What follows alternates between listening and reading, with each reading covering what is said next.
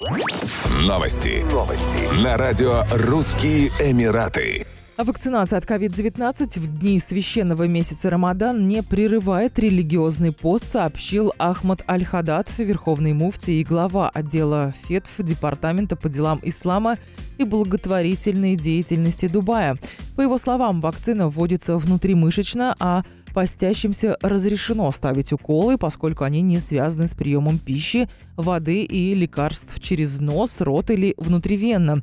Пост также не нарушает и сдачи ПЦР-тестов на коронавирус, поскольку с помощью мазка осуществляется только забор биологического материала.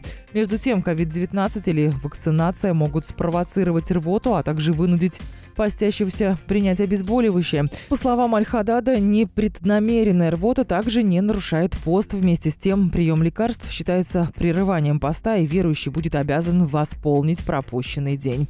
Месяц Рамадан в 2021 году начнется, скорее всего, 13 апреля и продлится до 12 мая.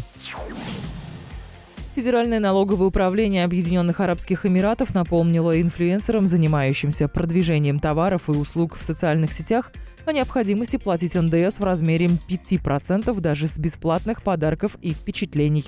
Правило распространяется на всех, кто зарабатывает более 375 тысяч дирхамов в год.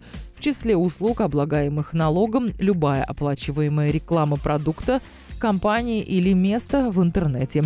Физическое появление или доступ к кругу общения инфлюенсеров в социальных сетях также облагаются налогами. Некоторые эксперты считают, что новые условия изменят правила игры, и инфлюенсеры перестанут принимать подарки в обмен на их продвижение в социальных сетях. Как отмечают маркетологи, каникулы на Мальдивах могут обойтись в 100 тысяч дирхамов, а за распаковку товаров можно заработать от 20 до 50 тысяч дирхамов в день. Теперь продукты, полученные по бартеру, нужно будет декларировать по их рыночной стоимости.